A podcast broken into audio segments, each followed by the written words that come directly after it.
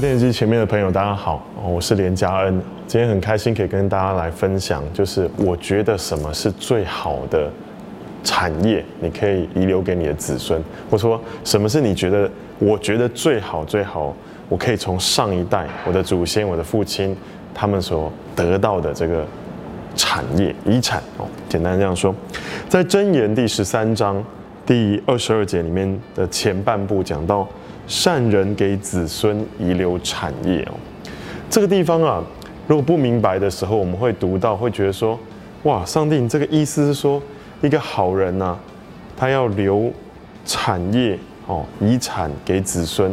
那如果我有三个小孩，我一辈子就要赚三栋房子，一人一栋。如果我没有留给他们这样足够的产业，难道上帝你就是说我是不好的人吗？那其实我认为呢，在这个地方，上帝所讲到的产业，不是指物质上的，因为如果是物质上的话呢，富不过三，留给子孙，第二代、第三代就没有，就用光了。这其实不是最好的产业。我个人觉得呢，上帝留给我的家族、我的家庭，最棒、最棒的，从祖先来的，是一个很特别的事情，是敬畏上帝、认识上帝，而且是。很喜欢祷告这件事情哦。我们读到《生命记》第五章哦，在第十节里面讲到：“爱我、守我诫命的，我必向他们发慈爱，直到千代。”这圣经里面讲到说，如果你爱上帝、守上帝的诫命，上帝会呢祝福你、你的家、你的后代、你的子孙、子子孙孙，一代又一代，而且这个祝福跟恩典呢是累进式的。越来越多，越来越丰富，所以这一类的遗产呢，是不会分去少去，渐渐耗尽，而且是会越来越多的。那我今想要用今天的这个呃一点点时间，跟大家讲我的家族的故事，特别是我的阿妈的故事，她到底留给了我什么样的产业？哦，虽然说我们的家呢，在几代以前呢是很大很大的地主。那后来，因为我的曾祖父他抽鸦片，所以把这些房屋田产都卖掉，甚至我们不知道他葬在哪里，我们也不知道说那个族谱到底我们是从哪里来的，这些都没有，全全部都没有留下来。但是呢，我发现当我的曾祖母信耶稣，后来到了我曾我的祖母，她认识上帝，她留给我们很多很多，是除了这个房地产，是除了这个呃银行里的账户。金子、银子里以外，更重要、更重要、更珍惜，让我觉得这更宝贵的东西。那我很希望，到了我的下一代，我的孩子，我也可以把我从他们传承的这个信仰的历程，这个上帝给他们很宝贵的这些东西呢，可以分享给我孩子。我认为那是比我赚得了多少的呃这个物质的东西可以遗留给他们是更重要的。我有四个孩子哦。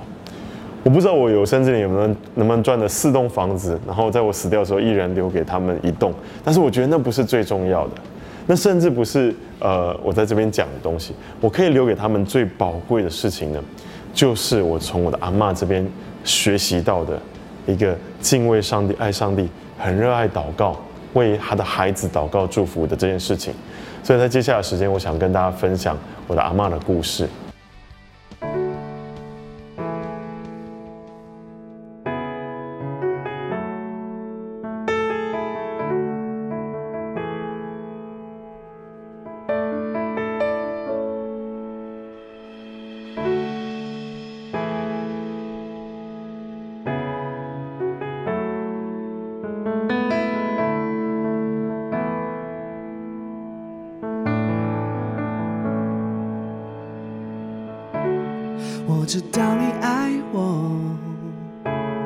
我知道你爱我，耶稣，我知道你爱我。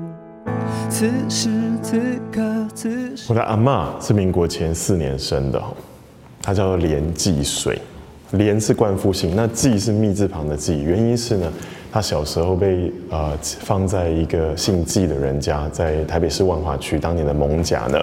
当童养媳，所以他本来姓什么，我们其实不可考。那他是随呢？是随意的随，连继随女士哈。阿妈告诉我们这段故事，我觉得非常惊讶，我非常非常惊奇。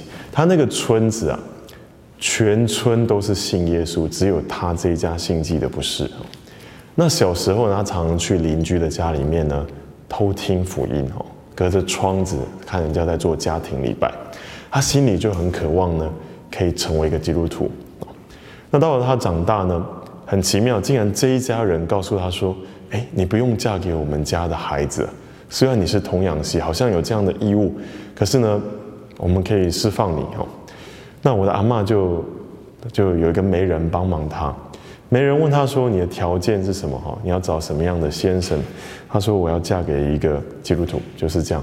我希望我的家有耶稣，我希望建立一个基督化的家庭，就这么简单。”没人拿一个照片哦，这个姓连的，他是信耶稣的，要不要？好好，就这样就结婚了。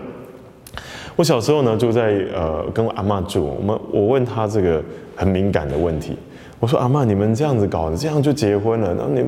洞房花烛夜送入洞房才第一次见面呢，然后你们要怎么开始？我说，难道你们要先自我介绍啊？你好，我姓连，我是你先生哈。现在已经你是我太太啊，来不及了。那我的我的阿妈，她就她就说，不是不是，她那个当下呢送入洞房，我的爷爷啊，他竟然先准备好一个纸板，预先藏在那个新新房的这个床底下，拉出来啊。然后他就牵着我阿妈的手说：“来，我们一起跪下来祷告啊！”我猜他祷告大概就是说，把这个家、把这个婚姻、这后代的子子孙孙交给耶稣，邀请耶稣来到这个家，来祝福、来恩待这个家哦。那虽然说我的阿公后来在二次世界大战，他们呃躲在那个防空洞。后来有人轰炸嘛，然后他得了疟疾过世，他很早就过世，但是我还是看到上帝的恩典跟怜悯在我的家庭里面。我的阿妈她需要独自抚养七个孤儿长大，她本来在做这个英国领事馆，也就是现在的红毛城，在里面当女佣啊。后来呢，她是做酱油在维生。我的父亲呢，当他的呃父亲过世的时候，他才两岁。那我的爸爸这样告诉我，他说，每天晚上夜阑人静，其他的兄长大家都睡着了，他是睡在阿妈的身边，所以他记得这一段。阿妈会把爷爷的那个骨灰骨灰坛哈拿下来哦，然后他就抱着那骨灰坛流眼泪，跟上帝祷告。他不是在跟阿公祷告，不是对着骨灰坛祷告，他就是，但是他就是抱着那个骨灰坛。流眼泪，祷告，然后把白天把家里的这个困难、财务的状况、孩子的教育，很多很多一个家庭可以遇到的这些重担呢，就来到上帝的面前，倚靠他，哦，也是在一个地板上，他们住那个榻榻米嘛，哈，他就在跪在那个地板上，就祷告，求上帝帮助。那这个东西在地板上祷告。其实就是我今天要讲的，我从我的家族，从我的阿公阿妈得到的最好的产业，他们留给我最好的遗产。我到了阿妈老年的时候，她活到九十几岁啊。呃，我的青少年就是成长过程，我记得我的我当学生的时候，到后来阿妈她行动不便，她有几年是卧床的。每一次呢，我们经过她的房间或到她里面呢。我们都可以的，白天大白天都可以听到她在喃喃自语哦，在讲什么呢？我在靠近一听啊，才知道她是很小声的哦，在帮我们整个家族的人祷告。他后来他的孙子、孩子、曾孙，整个家族很大，已经全世界到处去，有人住加拿大，有人住美国，我们就可以听到他一个一个在替他的孩子提名祷告。为这个祝福，为那个祝福，为这个祝福，为这个祝福。那这是我学到的最最宝贵、最宝贵的功课。他骂他民国五十四年了，他有拿到淡水镇镇长给他一个模范母亲的一个奖状。那个时候他们的想法很简单，说这个人他独自抚养七个孤儿，每个人都顺利长大成人，没有人当流氓啊，或者是做坏事，所以很幸给他这个奖状。那那一天呢，颁奖的时候，这个镇长啊。说你可以做一个才艺表演哦，那个时代要做什么才艺表演？我的阿妈没有不识字啊，只有去教会。那阿妈她就说，她想要唱一首啊，她最喜欢的台语圣诗。那那个那首圣诗里面的内容，大概的意思是这样说：上帝的恩典怎么会这么的大啊？竟然愿意拣选我这个微小卑微的人来与我亲近啊！那我深信呢，上帝能够保守我所交托给他的，我所交付他的，直到那一日啊！其实这是这个圣这个圣诗呢，在在圣诗的。四百五十几首哈，他其实是引用提摩太后书第一章，使徒保罗他所讲，他说：“我不以为耻，因为知道我所信的是谁，也深信他能保全我所交付他的，直到那一日。”我说，我的阿妈给我最好的产业是这个在地板上的祷告。其实，在更进一步的分享，他在讲是一个很单纯、全然信靠上帝。敬畏上帝，在凡事上依靠他的这个信心，用行动的表现，就是在地板上所有事情都在地板上祷告。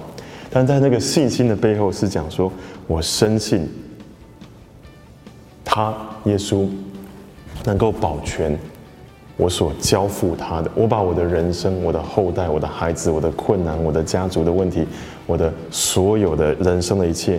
交托给他，直到那一日。那呃，这首歌啊，我很喜欢，它是台语的啊。呃，我唱给你们听。兄弟，听谈台话遐大欢喜，是路我今我小看美美的人，予我甘伊君我，因为我知所信的救主，那亲心我靠，为的保守。为保守所交托伊的，为保守的高伊哩。所以啊，我从我的阿妈得到这个属灵的产业，他遗留这个好的遗产给我呢。我做了什么运用？其实真的在我生活当中呢，有很多很多运用啊。过去四年呢，我在南非工作，我需要常常的出差。那各位知道说南非的治安不太好，不太好，所以我常常需要把我的孩子，我四个小小孩跟我的妻子就放在南非，然后呢，我就出差飞去不同的地方。我记得有一次啊，我在马达加斯加出差哦，那白天工作忙碌完以后，我回到了旅馆啊，我在洗澡，那本来就是一个休息时间，要看看电视啊。但是我从浴室出来，忽然之间。我得到一个很强烈的一个感动，一个驱使力啊，想要去祷告，而且那个明确的对象就是我需要帮我的家人、家庭祷告，我的孩子哦。所以那个那个浴巾这样子，呃，好我我忘记我好像还没有穿好衣服，我的浴巾擦完身体，然后我就把浴巾就铺在地板上，然后我就。开始很强烈的祷告，那个祷告的连讲的话的内容我自己都听不懂，就是圣灵的一个一个一个感动给我的一个语言。五分钟很强烈的祷告之后，那个驱使力离开了，然后我才哇，对吧？坐下来啊，然后把衣服穿好，整理好，看电视。忽然之间，我太太打电话来了，他说：“家人，你知道吗？我们的老幺刚刚差点死掉。”说啊，发生什么事情？他说：“我们孩子呢，那时候也才一岁不到。”他吃梅饼哦，一个小块卡在喉咙，气道被塞住，嘴唇发紫，不能呼吸，开始身体发黑。我我我的太太在那个时候，呃，我们跟邻居不熟，我们的同事都住蛮远，那是南非，晚上大家不出门。他当时真的是非常措手不及，他不知道该怎么办。如果载小孩去医院，大概死在路上，而且另外三个小孩不知道怎么照顾。他的情急之下，他就手就伸进去，想掏看看，哎，真的让他捞到那个梅饼哦，然后把它抓出来，我的孩子就活，然后呼吸到空气哦。那哇，我就跟我太太讲说，这个就是我刚刚在祷告的时候，我刚原来忽然之间，上帝让我很想要祷告，帮我的家人做守望，其实就是因为这个原因。那所以那一次在马达加斯加之行呢，我就有很多时间在有休息的时候，我就在旅馆里面祷告。那我的同事啊，那个时候我们住了同一个旅馆，他别的任务，我们一起吃早餐，他就跟我讲说：“嘉恩，我现在有个很重大的困难哦，我需要拿到对方官方的一个签名。”可是对方一直刁难不肯帮我签，而且他说呢，这个文件要跑一个礼拜，不能一来就签了。问题是我回程机票已经订好了，我马上就要回去，我不可能为这件事情再飞一趟过来。哇，那这样我回去呢就被骂死。如果没有拿到这个签名，那说佳你可不可以帮我祷告？我说好啊，因为我最近也蛮爱祷告的，在旅馆里面。我说好，我帮你祷告。到了第二天呢，这个同事回来啊。他说：“哇，这样你真的吓一跳，对方签了，好，我就进去他办公室，然后他们就上去下来，跑到另外地方，后来又隔很久又出现。啊，好像是请示长官、上级长官，最后那个文件就签了，那他的问题就解决了。啊，他就跟我讲说：，哇，嘉你们那个祷告太厉害，耶稣太厉害，以后你一定要常常帮我祷告，因为人生啊，家庭有很多困难，那我就跟他讲说。”呃，老兄啊，这个其实你可以自己祷告，因为耶稣不会，呃，特别偏心我，他也很爱你，他也认识你，你可以自己祷告。今天在结束的时候，我也会邀请电视机前面的朋友呢，跟我一起祷告，我要教你怎么祷告，也愿上帝给我的这个属灵的产业呢，也可以分享给你哦。那这个产业，这个遗产呢，在我生活当中也还有别的运用哦。就是夫妻吵架的时候，你知道有的时候最难的是家人。也许你跟你的孩子吵架，也许你跟你的妻子、你的丈夫有有有不和。有的时候你真的不知道你说什么道理，你做什么事可以去改变对方的观念或想法，那跟你不一样的部分。特别在吵架巅峰的时候，那个愤怒到有的时候夫妻之间呢，可以产生很奇怪、各式各样的反应。有的人吵完架会去喝酒，有人吵完架会去找啊老朋友，有的人就可能会做出伤害自己的事情。哇，有的时候有暴力，有的时候是可能就夫妻就分房了，太太把房门锁起来不让先生进来，或者或者是一方就开着车跑出去回娘家去，都有可能。我好几次啊，在遇到那个冲突的时候啊，我人在客厅里，哦，就有个力量驱使我跪下来在地板上祷告啊。这不是因为我特别的虔诚，或是呃特别的所谓属灵啊，是我就是有这个习惯啊。每当我人生遇到任何你可以想象的负面的事情，包括说工作的压力、别人的误解。各样的挫折，收到了一个不好的健康的报告，或是像我刚刚讲夫妻吵架，所有这个负面的这个情绪呢，都会在我里面转化成我想要来到上帝面前，我想要信靠他，想要依靠他，想要请他帮帮忙，最后都会驱使我变成一个去跪在地板上祷告的一个动力。那因为全世界都有地板，所以呢。好像我都可以去到任何的地方，都总有一个靠山在那里，就是我都可以来到上帝的面前。我在那祷告的时候呢，本来是很愤怒的，我就听到上帝跟我说话：“哎，佳恩，你也有错。”然后我心里就会说：“可是他也有错啊。”上帝会跟我说：“那你先悔改，你先认你的错。”那我心里有 argue，可是。我如果去认错，他会不会就以为他没错？那这样久了以后，他都不会进步，怎么办呢？上帝说：“你不要担心，我是你的天赋，你是我的孩子，你的太太也是我的孩子啊。他怎么样不用你管是我在管。他有他的生命历程，我在带领他，让他的生命渐渐的成熟。但是你现在在地板上，你是面对的是我，我要跟你，呃，教一些功课，所以你做我的你的部分，我就跟上帝说好，那我认错，我悔改，我也愿意去道歉，啊，那好多次 真的，我后来气消了以后才发现，嗯，好像我真的有错，然后好像错的比我想象的还多，在上帝面前呢，呃。在心里再硬的人，就是再再愤怒的人，其实心里会被软化。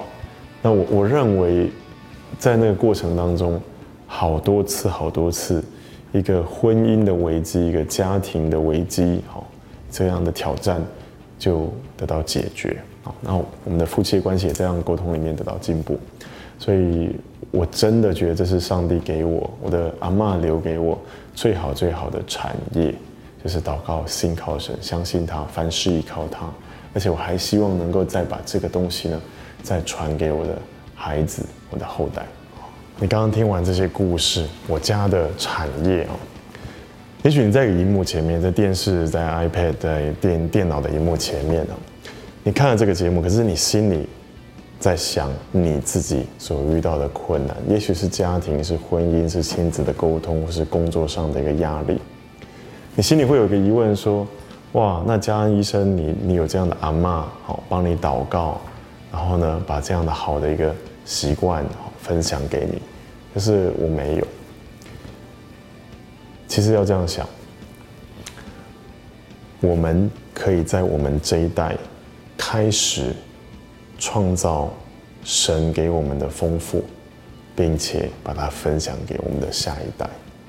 不论你在哪里，我想要跟你一起来祷告。亲爱主耶稣，我为着我们每一个朋友来到你的面前，奉耶稣的名，你触摸他们，你让他们经历到家庭里面有你的恩典，婚姻里面亲子关系、工作各方面有你的恩典，特别是在婚姻里面感觉到很绝望的人。特别是在一个亲子的关系感觉到破裂、没有办法修复的人，主，你现在做恢复、做医治的工作，没有办法饶恕的，现在可以饶恕；没有办法说出口可以原谅的，现在可以说出口。他们愿意原谅，愿意去跟对方说：“我爱你，请你回家。”我这样祷告，都是奉耶稣的名，阿门。没人如此的爱。